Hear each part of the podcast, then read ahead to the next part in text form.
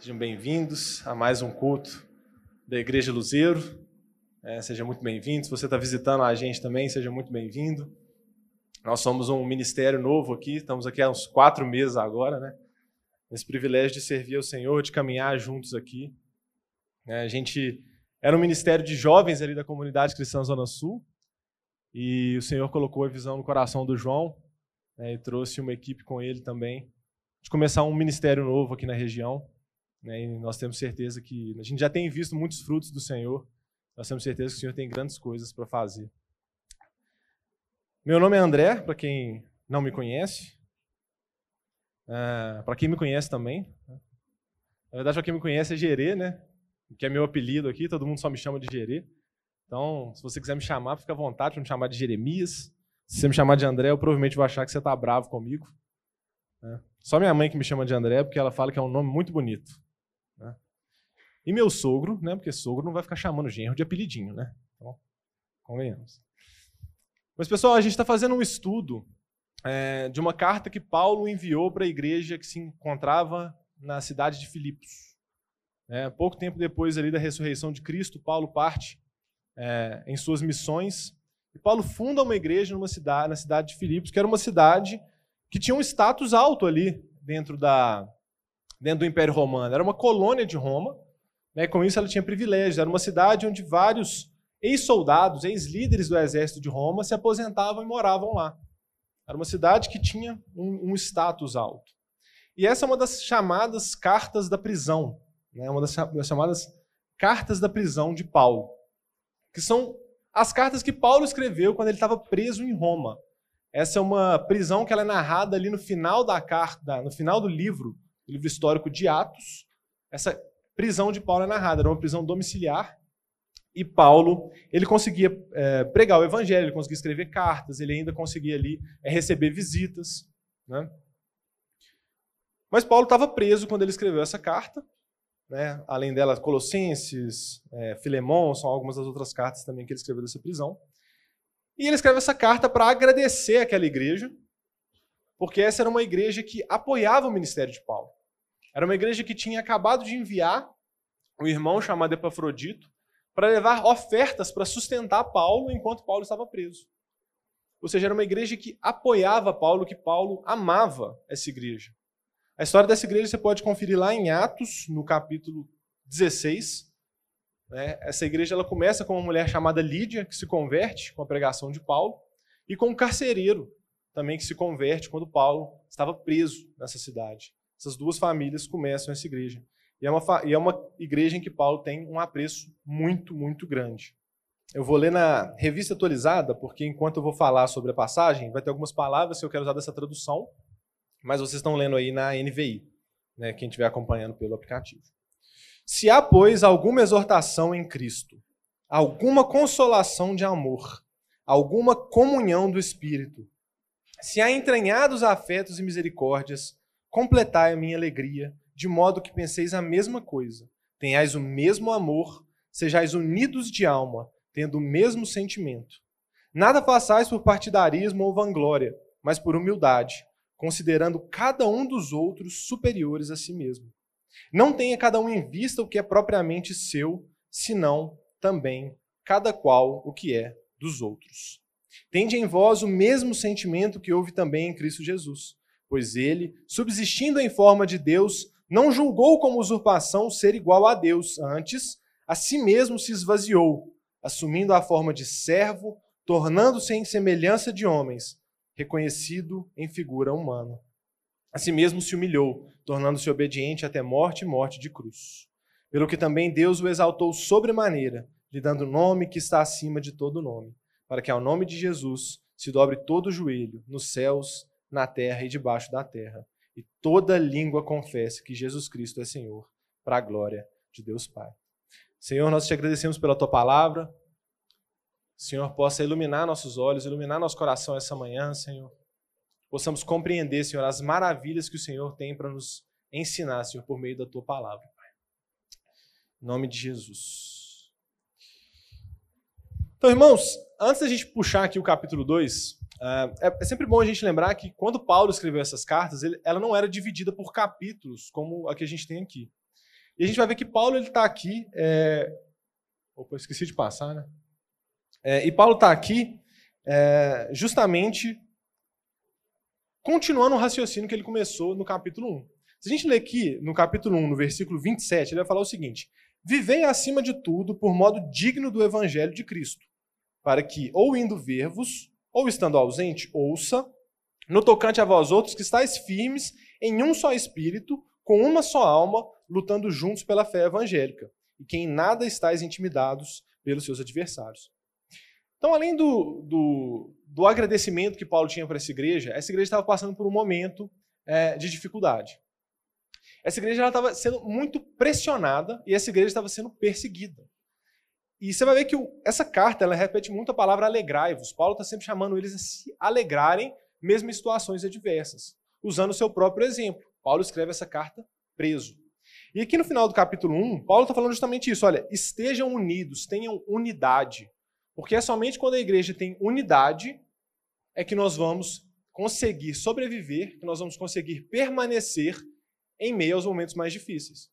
Ou seja, eles estavam sendo perseguidos pelos romanos, eles eram perseguidos pelos judeus, e entravam falsos ensinos de, de falsos mestres que também ficavam confrontando aquela igreja. Então era uma igreja que vivia um momento difícil e que Paulo estava convidando a se alegrar e a permanecerem unidos. E depois que Paulo fala isso, ele vai entrar no capítulo 2 e ele vai fazer uma exortação linda. Paulo podia aqui exercer da sua autoridade, falar de uma maneira mais dura para eles, mas não. Paulo ele vai falar com eles de uma forma extremamente linda. Ele vai falar: se há, pois, alguma exortação em Cristo, se há alguma consolação de amor, alguma comunhão do Espírito, se há entranhados afetos, completai a minha alegria. E Paulo está falando assim: olha, se por estarmos em Cristo, se nós estamos em Cristo, se Cristo habita em nós, eu li até aqui na, na Almeida, porque ele vai usar essa palavra exortação. Se há alguma exortação em Cristo, essa palavra exortação, ela é uma palavra da mesma origem, muito semelhante à que Jesus usa quando ele fala que ele nos enviaria o Espírito Santo, que é o consolador, né? que literalmente aquela palavra significa aquele que caminha ao lado. E é isso que ele está falando aqui. Se Cristo é aquele que caminha ao lado de vocês, se vocês permanecem nele, se vocês estão em Cristo, deve haver em vocês, e ele vai continuar, uma consolação de amor, uma comunhão do Espírito, entranhados afetos e misericórdias. E aqui a gente está vendo como que Paulo está dando uma ênfase no que deveria haver ali. Possivelmente, Paulo recebeu relatos de Epafrodito a respeito daquela igreja. E Epafrodito deve ter elogiado muito aquela igreja, uma igreja firme, uma igreja que permanece, uma igreja que se ama, uma igreja que caminha juntos. E Paulo aqui está falando: olha, se vocês estão em Cristo, e como eu ouvi de vocês, vocês possuem uma comunhão de unidade no Espírito, essa comunhão que existe entre nós com o Espírito Santo, que habita em nós, e é ele que gera essa unidade na igreja, é ele que gera essa relação de intimidade, essa relação de amor que nós temos uns pelos outros. Se existe essa comunhão do Espírito aí, se existem afetos, se existem uma, grandes afeições entre vocês, se de fato tudo isso que eu ouvi sobre vocês é verdade, completem a minha alegria. Se vocês são participantes do Espírito, se vocês estão juntos, se vocês possuem essa afeição uns pelos outros, como todo aquele que permanece em Cristo deveria ter, completem a minha alegria de modo que penseis a mesma coisa tenhais o mesmo amor, sejais unidos de alma, tendo o mesmo sentimento. Então a gente vê como que ele está continuando aquele raciocínio do 1. Então ele falou que é importante você ter unidade. E ele traz essa exortação: olha, se estamos em Cristo, se Cristo caminha conosco, e se existe em vocês esse amor, se existe essa comunhão do Espírito Santo, completem a minha alegria de maneira que vocês caminham em unidade. Ele vai usar aqui o termo unidos de alma. Uma das metáforas que Paulo mais usa para a igreja é que a igreja é um corpo. A igreja é um corpo. Existe uma unidade profunda na igreja, servindo um só cabeça, que é Cristo. Nós devemos ter essa unidade, nós devemos ser unidos. A igreja deve ser uma. A última oração que Jesus faz, a oração sacerdotal, que está no Evangelho segundo João, Jesus ora pela unidade da sua igreja. Jesus ora a Deus que eles sejam unidos, assim como eu e o Pai somos um. Essa unidade é fundamental para a igreja, principalmente para que nós permaneçamos firmes em meio aos momentos mais difíceis. E Paulo vai falar de modo que vocês tenham uma só mente. Paulo aqui não quer dizer que a gente tem que pensar tudo igual. Eu posso achar que batismo é por imersão, e você pode achar que batismo é por aspersão, derramando aguinha na cabeça, só tranquilo. A gente não precisa pensar igual nisso, mas a igreja precisa estar unida em um só propósito, em uma só missão, que é proclamar quem Deus é, que é levar o evangelho para o mundo, que é amar as pessoas, que é acolher o pobre, que é acolher o perdido, que é levar a verdade do evangelho. Nisso nós temos que ser um em mente. Nós temos que ter uma mesma missão. Ainda que cada um vai desempenhar um papel diferente dentro dessa multiforme unidade, nós devemos ter um objetivo em mente, que é a glória do Senhor, que é proclamar a verdade do Senhor, que é levar o evangelho para o perdido. Essa é a nossa missão como igreja. A gente não precisa concordar em tudo, mas nós temos que ter essa única missão. E Paulo vai falar também que nós tenhamos todos o mesmo amor. Nós temos que amar uns aos outros não porque nós somos legais e cativantes, não porque todo mundo aqui é agradável, mas nós temos que amar uns aos outros porque é isso que Cristo fez. Cristo não amou mais a Aline do que a nós outros. Cristo não amou mais a Aline do que a mim. Ele não se entregou mais por ela do que para mim. Ele se entregou igualmente por nós. Talvez fosse muito mais fácil, né? Talvez amar a Aline seja mais fácil do que amar o Gerê. A Aline é simpática, canta bem, gente boa. E o Gerê? Não, o Gerê é meio chato, né, e tal, mas Cristo não tem isso. Ele não olha assim, ah, eu vou amar mais aquele ali porque ele é gente boa, aquele ali, mais ou menos. Não, ele se entregou igualmente para cada um de nós. Mesmo uns sendo mais difíceis do que os outros. E quando a gente olha para a nossa vida, a gente tem uma facilidade muito grande de amar quem a gente é próximo, de amar quem a gente gosta, quem a gente tem coisa em comum. Mas o relacionamento da igreja deve ser um relacionamento de amor igualmente entre todos, porque amor não é sentimento. Amor é uma escolha, amor é uma oferta, amor é uma atitude. A mesma atitude de amor que eu tenho que estar disposto a oferecer para o João, que é meu pastor, eu tenho que estar disposto a oferecer por cada um aqui. Não é só porque eu gosto muito dele, sou próximo dele, que eu vou me entregar mais para ele, que eu vou amar mais a ele. Não, eu tenho que amar igualmente todo o corpo do Senhor. E esse não é um convite fácil.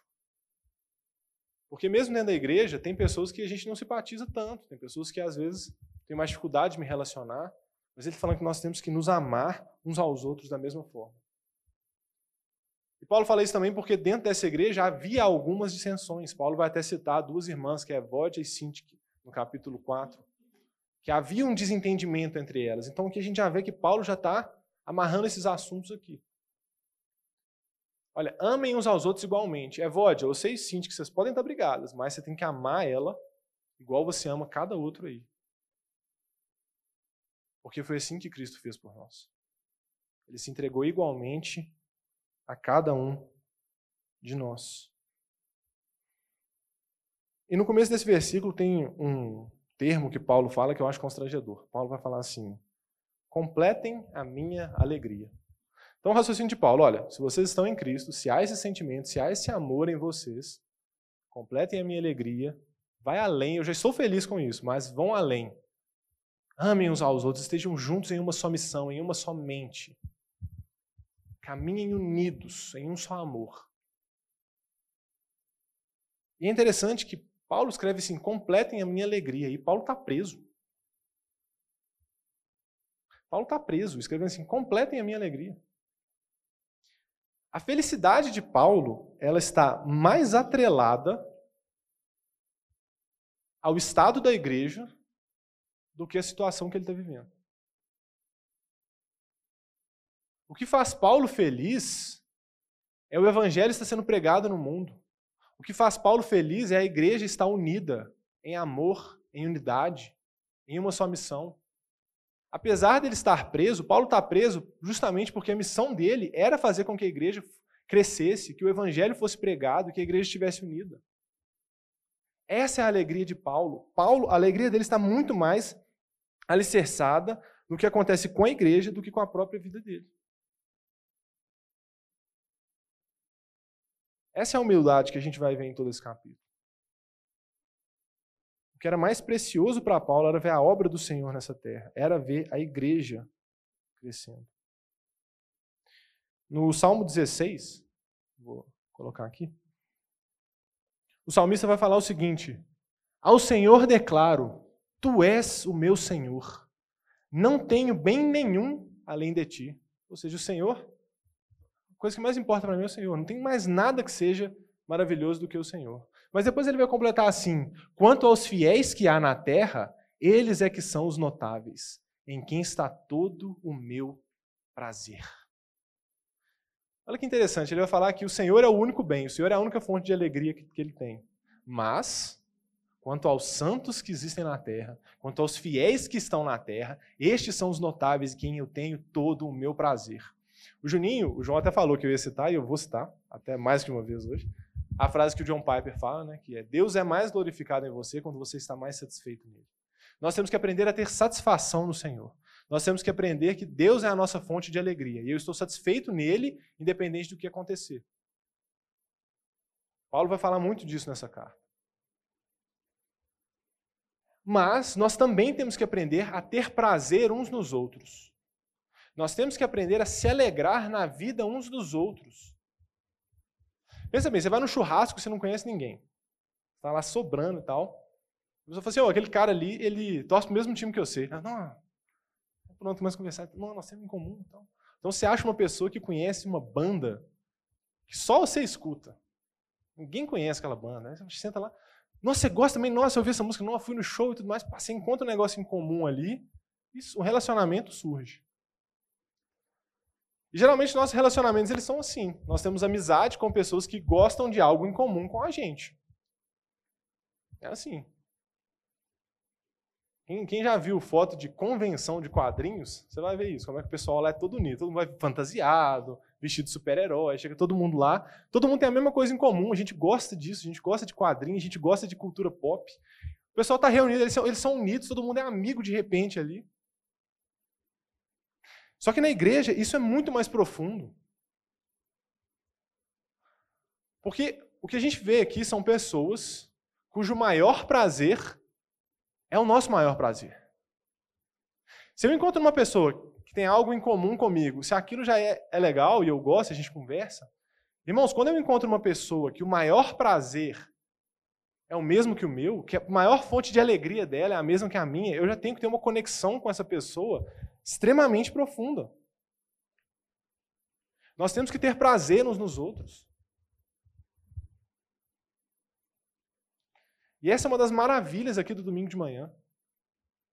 A gente tem um benefício maravilhoso de ter os pequenos grupos na casa, né, que é onde a gente consegue ter uma comunhão mais próxima, né, se conhecer, ter mais intimidade, caminhar juntos. Mas no domingo aqui, quando a gente entende isso de ter prazer uns nos outros, irmão, domingo é o lugar que você chega aqui. Quando a gente cantou, te exaltamos aqui, eu, eu parei de cantar e fiquei só ouvindo todo mundo cantar. Porque é lindo nós vermos irmãos que celebram a Deus, irmãos que encontram em Deus a sua maior alegria. Você vai na salinha ali, você vê jovens de 15, 16 anos ensinando crianças. Jovens de 18, 17 anos ensinando pré-adolescentes de 11 anos, isso é lindo. Ver crianças crescendo com o coração no Senhor testemunhar, a gente vendo não só a nossa geração, mas uma geração mais jovem, crescendo na palavra. Que privilégio. Que privilégio, irmãos. E a gente devia se alegrar nisso.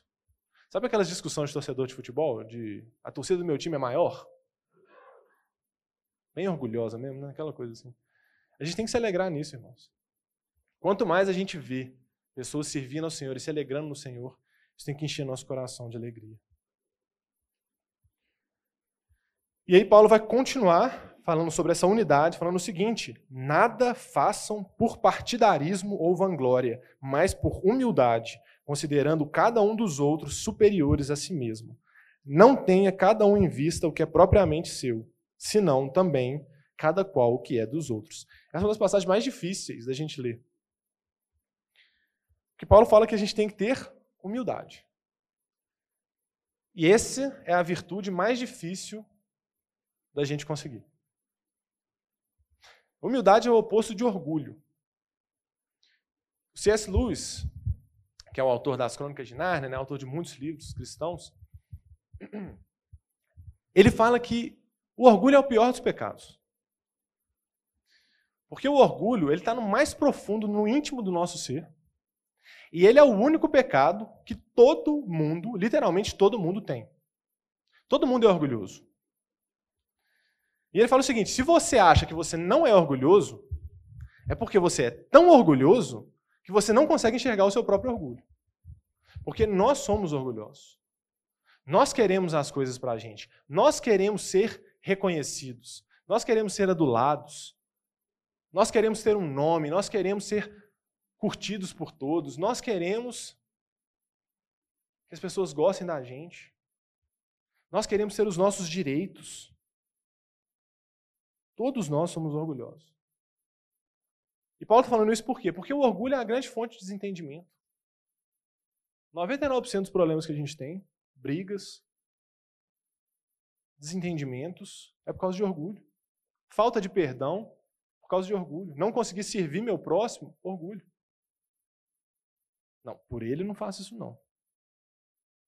Depois do que ele fez, mas aquele irmão, a gente tem essa dificuldade por orgulho. Nós somos orgulhosos. Paulo fala para a gente considerar os outros superiores a nós mesmos. Quão difícil é isso? Né? Quão difícil é isso? Quantas vezes a gente acha que o nosso ponto de vista é o certo, tem um irmão que pensa diferente, e aí Paulo tá falando assim, você tem que ver esse irmão como superior a você. Como mais importante que você. Isso é um grande desafio, irmão, porque nós somos muito orgulhosos. Nós somos muito orgulhosos. Para a gente ver o tanto que a gente é orgulhoso, eu queria dar uns exemplos aqui. Tá? Todo mundo que já fez prova, todo mundo que já fez vestibular, já passou por alguma prova na vida. Né? Aí você recebe o resultado, pá, 9 em 10. Sinistro. Tirei 9, tirei 9 em 10. Vamos lá ver quanto que o Vitinho tirou. Né? Fala, Vitinho, quanto você tirou? Eu tirei 9.8. Assim. De repente, sua nota não é mais tão boa.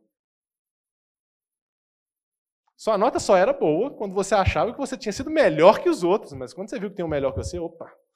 É. Tá legal, Vitinho, parabéns, velho. Parabéns. Top. É assim que a gente é. Ou então, quando você tem uma pessoa íntima, um amigo íntimo, um filho, um primo, que seja, qualquer pessoa íntima que engravidou, começou a namorar, mas teve uma grande, conseguiu um emprego, teve uma grande mudança na vida. Aí você descobre isso por um amigo que vocês têm em comum. Ele não me contou? Eu que sou tão próximo dele? Eu que sou tão íntimo dele? Porque a gente é orgulhoso. Ou então, aqui já é pior. Quando a gente faz uma coisa para a pessoa e a pessoa não responde como a gente esperava.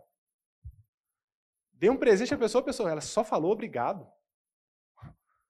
Puxa, ela não me deu nada em troca depois, né? Já fiz tanta coisa por ele e ele nunca fez nada por mim. Orgulho. Ou, quando a gente está vindo à igreja, orando, lendo a Bíblia, ajudando o pobre e passa por uma situação difícil. E a gente questiona, Deus, mas eu estou fazendo tudo certo. Deus, mas eu estou orando. Eu não, eu não merecia passar por isso. A gente acha que a gente merece muito mais do que a gente realmente merece. A gente é muito orgulhoso, irmãos. E a verdade é que qualquer pensamento que a gente tenha a nosso respeito, que seja maior do que pessoas que merecem a condenação do Senhor e que merecem viver a vida totalmente separadas de Deus, nós estamos tendo um pensamento orgulhoso a nosso respeito. A gente não é digno de nada, a gente não merece nada. Tudo que a gente tem é graça. Tudo que a gente tem é graça. E a gente precisa aprender a estar no nosso lugar. Porque quando a gente aprende que a gente não merece nada, que a gente era digno da condenação do Senhor, porque nós viramos as costas para o nosso Criador, porque nós estamos totalmente opostos à lei dele, porque nós desejamos coisas absurdas, porque nós pensamos em coisas que nós não temos coragem de compartilhar com ninguém. Nós nos afastamos do Senhor, o que a gente merece é isso. E a gente acha que não, a gente não merece, a gente merece. Eu mereço mais. A gente se convence que nós somos importantes. Mas a gente tem que entender quem nós somos. Quão carente nós somos. Jesus fala: olha, eu não vim para justos. Eu não vim para quem está são. Eu vim para quem está doente. Eu não vim chamar justo. Eu vim chamar pecadores ao arrependimento. Ele não está falando que existia gente que era justa e ele não veio chamar, não. Ele disse assim: olha, eu vim chamar todo mundo. Mas aqueles que se acharem justos, esses, esses não vão vir. Quando eu chamar, eles não vão ouvir minha voz, eles não são minhas ovelhas. Não existe fortes na mesa do Senhor, existem humildes, existem pessoas que reconhecem a situação delas. E uma coisa muito interessante, irmãos, é que sem humildade a gente não consegue amar. Não existe amor sem humildade e não existe humildade sem amor. Amar é abrir mão. Amar é fazer algo por alguém. Olha o amor de Cristo como que ele é exibido. E a gente vai ver nesse hino aqui. Paulo está falando da humildade, mas se você aplicar o amor é a mesma coisa. Jesus se esvaziou de tudo que ele era, justamente para nos amar, para nos salvar, para nos trazer a salvação. Esse é o ponto. Essa passagem é, que a gente vai ler agora, o hino, ela é interessante porque ela é um grande parênteses na carta. Se você tirar esse hino da carta e continuar é, e, e ler aqui o versículo 4, você pula essa parte toda aqui do, de Jesus, volta a ler no, no, no versículo 12, a carta continua normal. O raciocínio de Paulo continua ali. Só que Paulo ele faz um hino central aqui na carta. Paulo ele coloca esse grande parêntese ali que vai referenciar em toda a carta. Porque Paulo depois ele vai usar o exemplo de Epafrodito, que se esvaziou e quase morreu para ir lá levar sustento para Paulo. Esse é o sentimento de Epafrodito, ele se esvaziou por mim.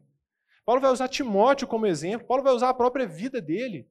Tudo que era precioso eu considerei como perda para servir ao Senhor. Tudo nessa carta a gente vai ver que está se referenciando a esse item, a esse hino. E é interessante que é muito parecido com o que Paulo faz na primeira carta à igreja de Coríntios. Paulo escreve para aquela igreja, e aquela igreja era uma igreja que tinha muitos dons espirituais oração em línguas, profecia. E para que, que eles usavam os dons? Para se engrandecer. Eles usavam os seus dons para que fossem reconhecidos, para que as pessoas olhassem para eles e falassem, nossa, olha aquele irmão ali orando em língua, nossa, olha o dom daquele irmão ali se manifestando, nossa. Era para isso que eles queriam usar os dons. E Paulo começa a ensinar para eles sobre os dons, ele termina o capítulo 12 falando assim: olha, buscai com zelo os melhores dons. E ele começa o 14 falando assim: então, para buscar com zelo os melhores dons, ele começa a ensinar. Ou seja, ele continua o raciocínio do 12 no 14, mas ele faz um grande parêntese ali também. E ele coloca o capítulo 13, que é o capítulo mais famoso né, da carta aos Coríntios, que é o capítulo do amor. Fala assim: olha, agora eu vou passar a ensinar para vocês algo sobre modo excelente. Vou lhes ensinar um caminho sobre modo excelente. Amem uns aos outros. E o que é o amor? O amor não se ufana, o amor não arde em ciúmes, o amor não busca os seus próprios interesses. Tudo crê, tudo suporta. O amor é paciente, o amor é benigno. É exatamente a humildade. O amor é você se esvaziar pelo outro. Quem aqui é casado sabe disso. O casamento é isso, é você abrir mão pelo outro. Eu tenho um ano de casado e já experimento isso.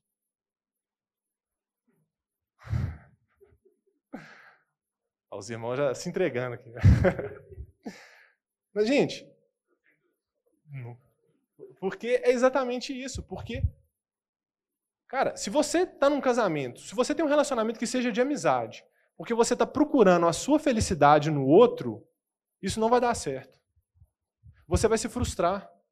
Agora, quando você está morrendo para você, para que o outro se satisfaça, para que o outro seja feliz, aí você vai ver um relacionamento fluindo como que Paulo nos ensina. Aí você vai ver um relacionamento de humildade, de amor, de morrer um pelo outro, de sacrificar um pelo outro, de amar.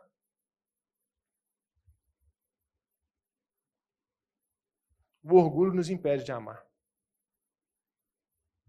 O orgulho nos impede de abrir mão do que nós queremos. E aí Paulo vai entrar nesse hino maravilhoso, que é um paralelo com o nosso orgulho. Ele vai falar: seja a atitude de vós a mesma que há em Cristo Jesus. Porque ele, subsistindo em forma de Deus, não julgou por usurpação ser igual a Deus.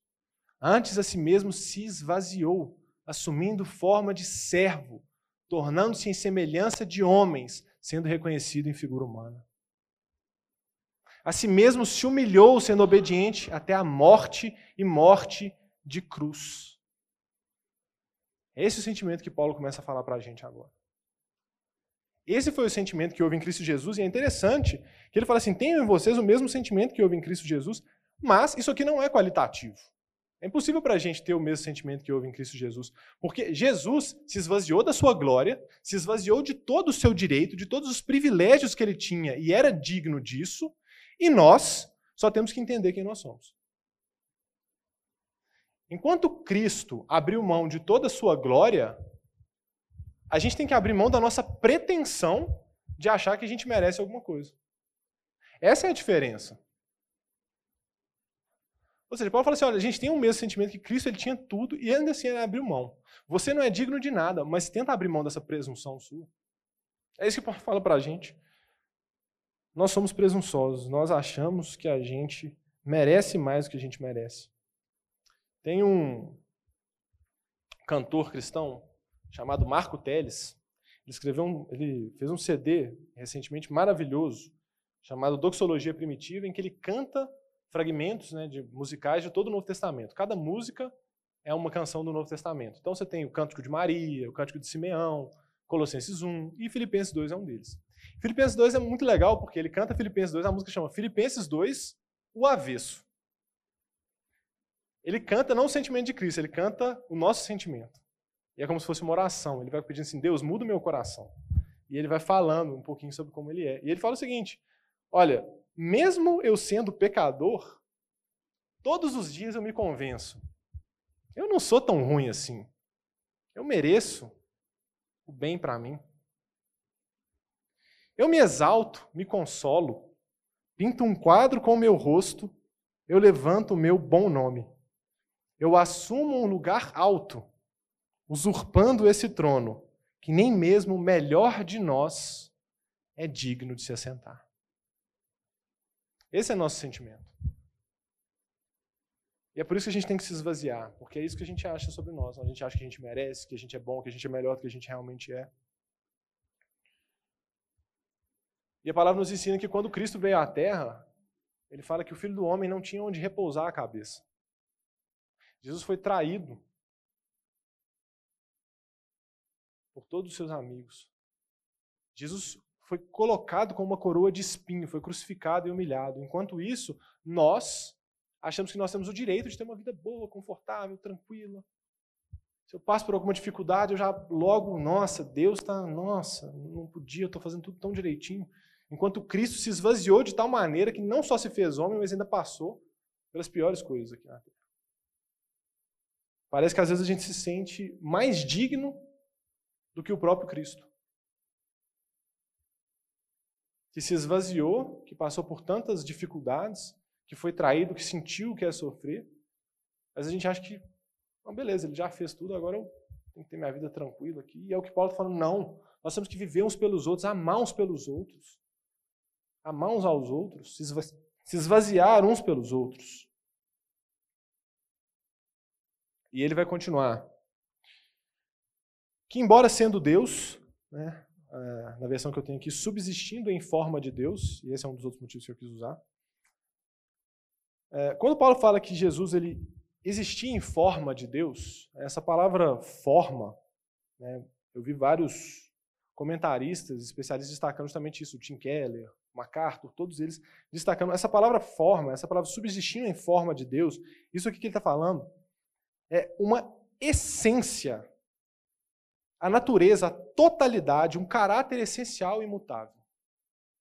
Paulo está literalmente falando assim: Jesus é Deus. Jesus é Deus. Talvez essa seja uma das afirmações mais categóricas da divindade de Cristo que tem na Bíblia. Paulo está falando literalmente assim: Jesus é Deus, em toda a sua essência, em toda a sua totalidade, em tudo. Jesus é Deus. Isso é extremamente importante para a gente. Isso mostra para a gente que os primeiros seguidores de Cristo, eles já reconheciam Jesus como Deus. Porque muitas pessoas hoje vão questionar o cristianismo falando justamente isso. Não, mas Jesus não falava que ele era Deus. Infelizmente, irmãos, eu já vi muita gente saindo da igreja por causa disso. Porque realmente elas entendem, é, realmente, Jesus não era Deus, ele nunca falou que ele era Deus. Os, os seguidores dele não falavam que ele era Deus. Mas nós vamos ver o próprio Cristo se intitulando Deus nos evangelhos. E a gente vê aqui esse testemunho. E é interessante que Paulo escreveu essa carta aproximadamente uns 20 anos depois da morte e ressurreição de Cristo. Só que a maioria dos especialistas, a maioria dos acadêmicos, vão falar que esse hino que Paulo coloca aqui na carta não é paulino. Ele já existia antes de Paulo. Provavelmente já era um hino que circulava entre as igrejas. Provavelmente eles já celebravam o Senhor com esse hino. Isso mostra para a gente que os primeiros seguidores, desde o princípio, todos os seguidores de Cristo reconheciam Cristo como Deus. Jesus não é um mito. Isso não veio depois, não foi criado com os anos. Não, desde o princípio, seus seguidores, eles proclamavam que Cristo era Deus. Para fazer um paralelo para a gente entender essa mitificação, por exemplo, você pode pensar em Maria. Você não vai ver Maria sendo adorada no livro de Atos. Você não vai ver a igreja primitiva adorando Maria. Isso foi construído com os anos. O livro de Atos vai citar o nome de Maria uma vez, que é no momento em que eles estão fazendo oração na casa e Maria está lá. Só. Não existia essa adoração a ela na igreja primitiva, mas depois com o tempo vai surgindo. Os caras, peraí, se Maria recebeu o Filho de Deus no ventre dela, ela não podia ter pecado. Ela, pode, ela tem que ser imaculada. Então começa a surgir. E vai construindo um pensamento que vai colocando. Então, Maria é intercessora, porque ela tem esse contato com o filho. E aí vai surgindo. Depois vem, o, quando a, o cristianismo é institucionalizado, haviam templos para deusas. Putz, agora como é que a gente vai fazer com esses estátuas de deusas? Não, é Maria. Então, com o tempo, vai construindo isso. Maria vai ser adorada depois do ano 300 depois de Cristo.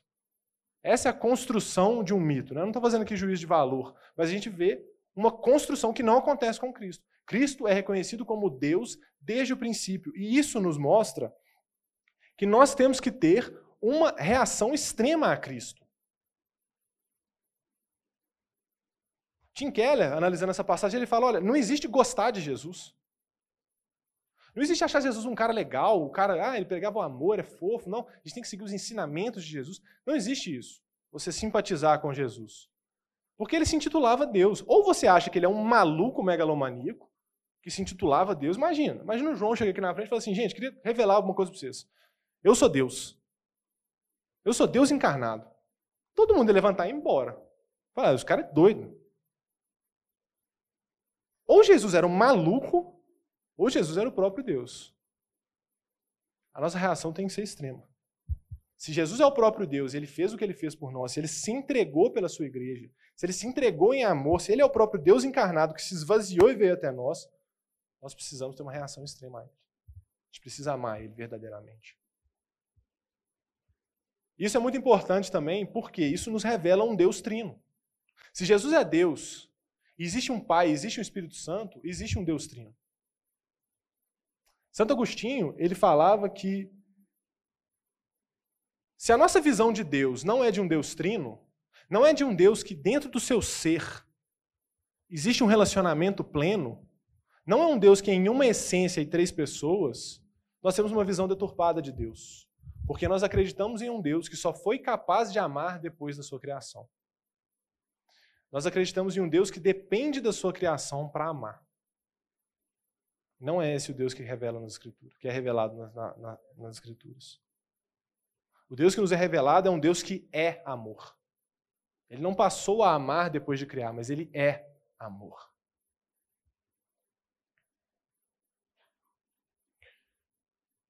E ele vai falar o seguinte: que, Deus, que Jesus, mesmo existindo, subsistindo nessa forma de Deus, mesmo sendo Deus, não julgou por usurpação o ser igual a Deus. Antes a si mesmo se esvaziou. É interessante né, que usurpação é tipo, tomar algo que não é seu. Né? E ele faz um paralelo direto aqui com o próprio pecado de Adão. Se você for olhar lá em Gênesis 3, quando Adão vai cair, a tentação da serpente para Adão é o seguinte: se você tomar desse fruto, você vai ser igual a Deus, conhecedor do bem e do mal. Você vai definir por você mesmo o que é bom e o que é mal. Quando Deus cria tudo, você vai ver lá na criação, Deus cria e fala assim: olha, viu Deus que isso é bom. Deus define o que é bom. Deus fala o que é bom. E Deus coloca Adão para governar com ele a terra. Só que Deus dá uma escolha para Adão. Adão, você pode governar do meu jeito. Um dia eu falo o que é bom e o que é mal. Você pode exercer a mordomia na terra de acordo com o que eu te ensino, ou você pode tomar as decisões por você mesmo. E essa é a escolha dele. Essa é a escolha de Adão e Eva. Eles querem assumir um lugar de Deus. Eles querem falar, eu vou ser meu próprio Deus. E esse é o paralelo aqui. Jesus não, não usou por usurpação ser igual a Deus. Ele não, é, aí na NVI, né, não considerou algo que devesse se apegar, mas ele decidiu se esvaziar, que é o oposto do que nós fazemos. Nós queremos ser nossos próprios deuses.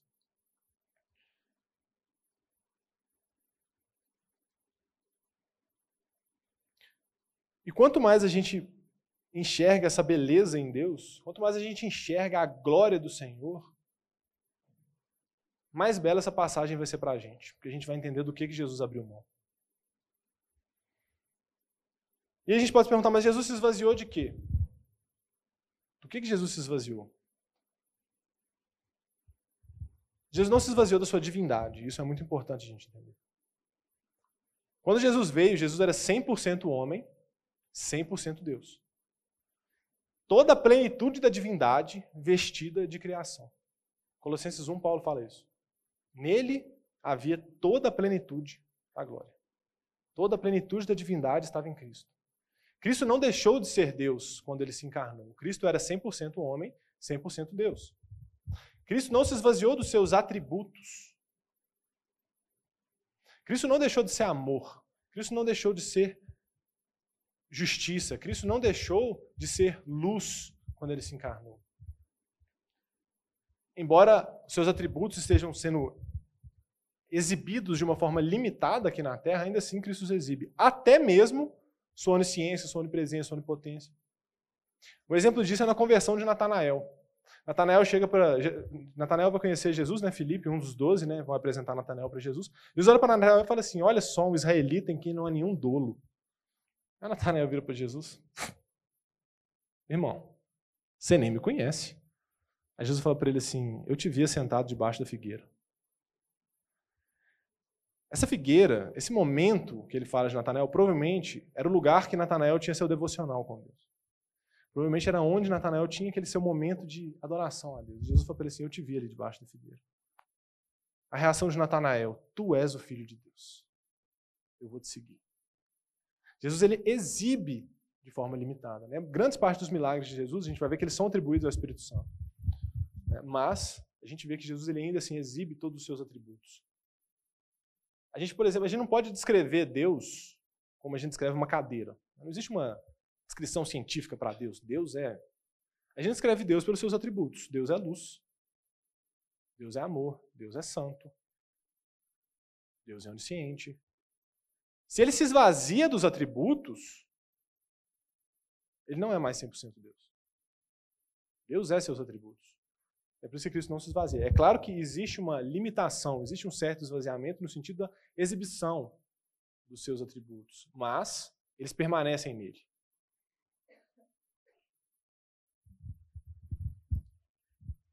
Jesus se esvaziou, primeiramente, da sua glória, dos seus privilégios, de estar na glória do Pai. Quando ele fala lá em João 17, eu vou voltar para a glória que já era minha. Jesus decidiu se esvaziar de todo esse privilégio, de todo esse prazer que ele tinha ali na presença do Pai. Ele abre mão de um relacionamento face a face. Irmão, imagina que você está lá, naquela plena presença do Pai. E Jesus resolveu se encarnar e abrir mão desse relacionamento face a face temporariamente. A autoridade voluntária, Jesus vem como servo. Jesus é o Senhor do universo, mas aqui na terra, a sua função como pessoa divina é exercer a servidão, é estar de acordo com a vontade do Pai. É claro que a vontade deles é a mesma, mas nós vemos essa total submissão de Cristo. Nós vemos Jesus abrindo mão das riquezas eternas. Cristo se fez pobre. Cristo se esvaziou completamente por nós. E o principal, ele abriu mão de uma relação favorável com o Pai, porque na cruz ele recebe a ira de Deus. Na cruz ele recebe o abandono do Pai, que era nosso. Aquilo que era mais precioso para Cristo, que era esse relacionamento pleno com Deus, ele experimenta a total separação do Senhor ali naquele momento na cruz. Por isso que ele sofre tanto naquela cruz. Não é por causa do, do físico, mas é porque ele teve a ira do Senhor derramada sobre ele. E depois eu falar que ele assumiu a forma de servo, e de novo, forma, essência verdadeira, é a mesma palavra lá do começo do capítulo. Jesus essencialmente era um servo. E ele tornou-se em semelhança de homens. Cristo tinha todos os atributos da humanidade. Cristo sabe tudo que um homem sente. A gente nunca vai poder chegar lá na eternidade e falar para Deus assim: Deus, mas é fácil falar porque o Senhor é todo divino, enquanto eu sofri lá na terra. Não. Tudo que a gente passou, tudo que a gente sofreu, todas as tentações que a gente passou, Cristo passou. E ele venceu. A encarnação de Cristo é o maior mistério, é uma das coisas mais difíceis. Grande parte das religiões, né, elas vão ter grande dificuldade em enxergar um homem como Deus. O islamismo, o judaísmo, os testemunhos de Jeová. Muitos vão até ver Jesus como um Messias, mas não como Deus. Eles têm grande dificuldade de ver isso. Esse é o grande mistério do Evangelho. Deus nasceu. Uma mulher ensinou Deus a falar. Jesus veio, ele andou como nós. Como nós. E depois eu falar assim que ele foi reconhecido em figura humana. E aí tem uma perspectiva humana, em que nós olhávamos para ele e víamos como um homem. Toda a plenitude da divindade vestida de criação, vestida da fragilidade da criação. As pessoas não viam Jesus na rua e olha ali Deus. Não, era um homem. 100% homem.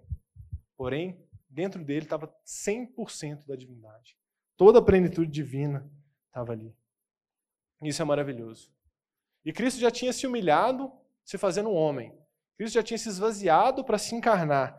Mas depois eu falar o seguinte, que ele se humilhou até a morte e morte de cruz. Cristo não só se humilha sendo um homem, mas Cristo ele é um homem. Cristo ele é servo, Cristo ele lava o pé dos seus discípulos, que era uma das coisas mais humilhantes naquela época, né? Pé, imagina pé, andando naquele barro o dia inteiro, de sandália, não tinha tênis, não tinha um, um talquinho para dar uma aliviada, nada. Você tinha que lavar o pé. Cristo, que era um mestre deles, vai lá, se ajoelha e lava o pé deles. Serviço, humilhação. E Cristo se humilha ao ponto de morrer morte de cruz, que era a morte mais humilhante que existia naquela época. Era a morte mais dolorosa e mais humilhante. Era a morte de maldição. Era a morte. Esse aqui são os piores de todos os homens. Cristo foi reconhecido como o pior de todos os homens. Então, além dele se esvaziar de tudo para se encarnar, Cristo, até como homem, ele é reconhecido como o pior de todos. Esse é o ponto que Cristo estava disposto a ir. E é isso que Paulo está falando: olha, não busquem reconhecimento próprio, mas se esvaziem pelo outro, se esvaziem por amor aos outros, porque Cristo fez isso para que nós pudéssemos ter um relacionamento com Deus, para que nós pudéssemos ser vistos como dignos pelo Senhor. E ele vai completar o hino. Pelo que também Deus o exaltou sobre madeira, lhe dando o nome que está acima de todo nome, para que ao nome de Jesus todo joelho se dobre, nos céus, na terra e debaixo da terra. E toda língua confesse que Jesus Cristo é Senhor, para a glória de Deus Pai. Humilhação e exaltação para Deus são inseparáveis. Cristo é exaltado porque ele foi humilhado. E assim vai ser com a nossa vida, irmãos. Se um dia nós queremos ter esse privilégio de ser exaltados com o Senhor, de estar com o Senhor, de, de compartilhar da glória com o Senhor, a gente tem que se humilhar, a gente tem que se esvaziar de nós mesmos e viver pelo outro. E ele vai começar nessa passagem falando assim: pelo que também, né, por essa causa, né, Deus o exaltou sobremaneira. Só que é interessante que não é uma, no sentido de razão.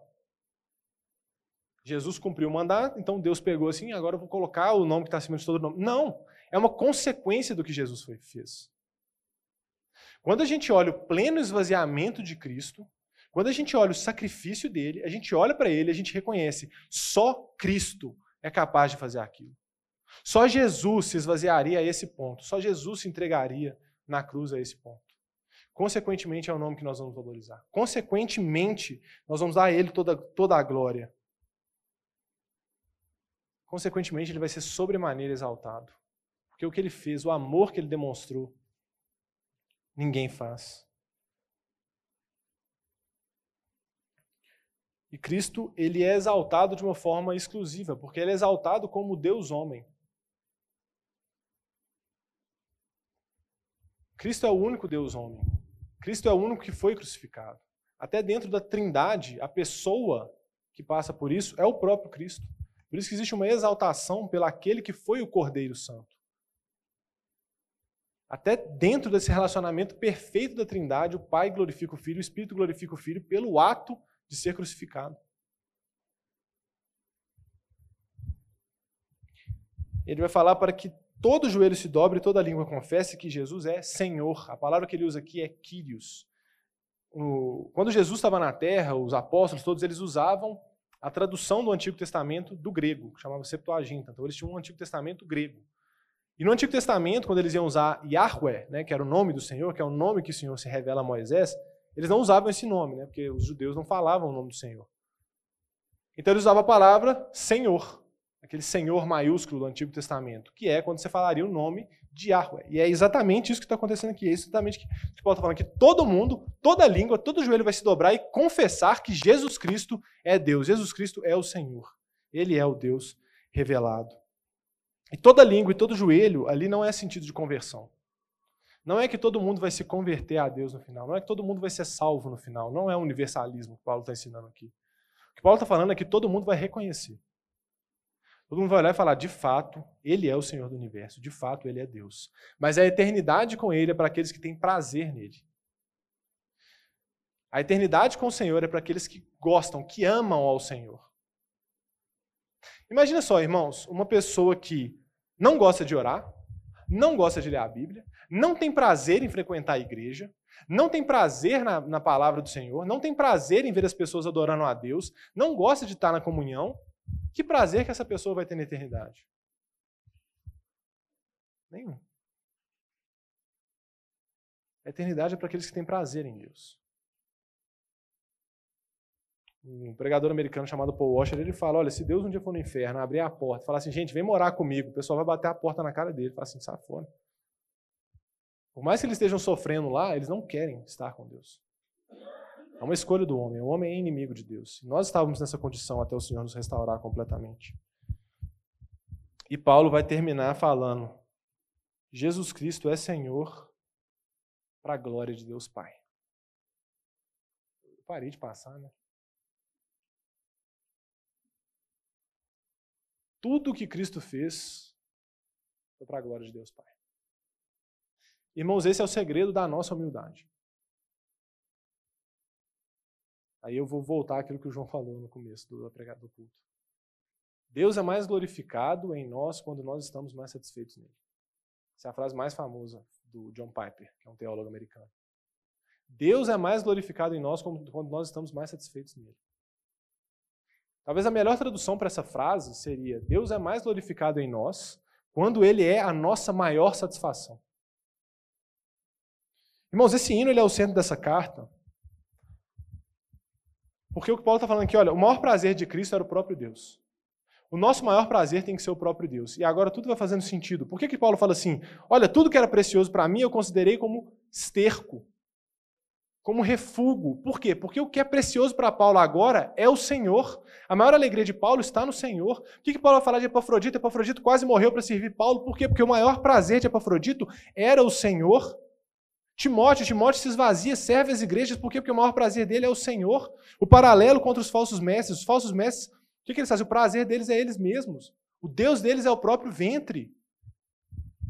Tudo vai rodeando. Irmãos, parem com as dissensões, você tem que ter prazer no Senhor. Quando você tem prazer, quando o Senhor é tudo que importa para você, o seu status já não é tão importante. A forma como as pessoas te enxergam já não é tão importante. Paulo estava preso, Paulo era odiado pela maioria, Paulo era perseguido e ele não estava nem aí, porque o prazer dele estava em Deus.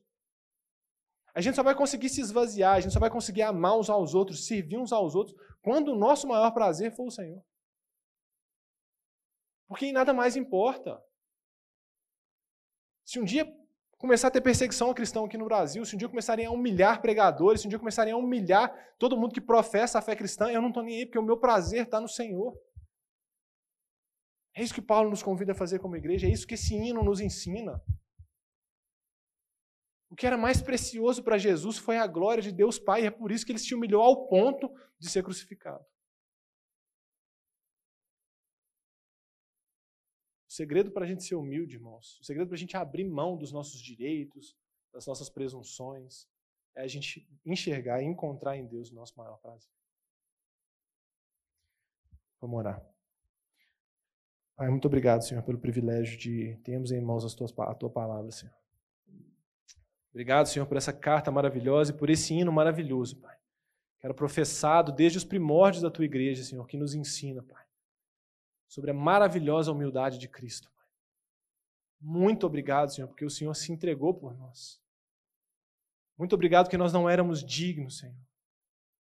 Nós estávamos afastados, Senhor, nós viramos as costas para Ti, Senhor. E o Senhor pagou o preço por nós, Pai. O Senhor nos restaurou, Deus. Pai, gere em nós o mesmo sentimento que há em Cristo Jesus. Que existindo em forma de Deus, não julgou como usurpação o ser igual a Deus, mas se esvaziou, assumindo forma de servo, tornando-se em semelhança de homens, sendo reconhecido em figura humana. Ele foi humilhado até morte morte de cruz, Senhor que nós tenhamos o mesmo sentimento, que a gente se esvazie do nosso ego, que a gente se esvazie das nossas presunções, dos nossos direitos, Senhor. Porque o nosso maior prazer é o Senhor, Pai. Nos ensina a ver a beleza da tua santidade, Pai. Nos ensina a ver a beleza do Senhor, Senhor, a beleza da tua glória, Senhor. E nos leva a um lugar de intimidade, Pai, de total e completa servidão ao Senhor. Amor ao Senhor e amor aos nossos irmãos, Pai. Que a nossa alegria esteja na igreja, que a nossa alegria esteja no teu evangelho sendo pregado, que a nossa alegria esteja no Senhor. É a nossa oração em nome de Jesus.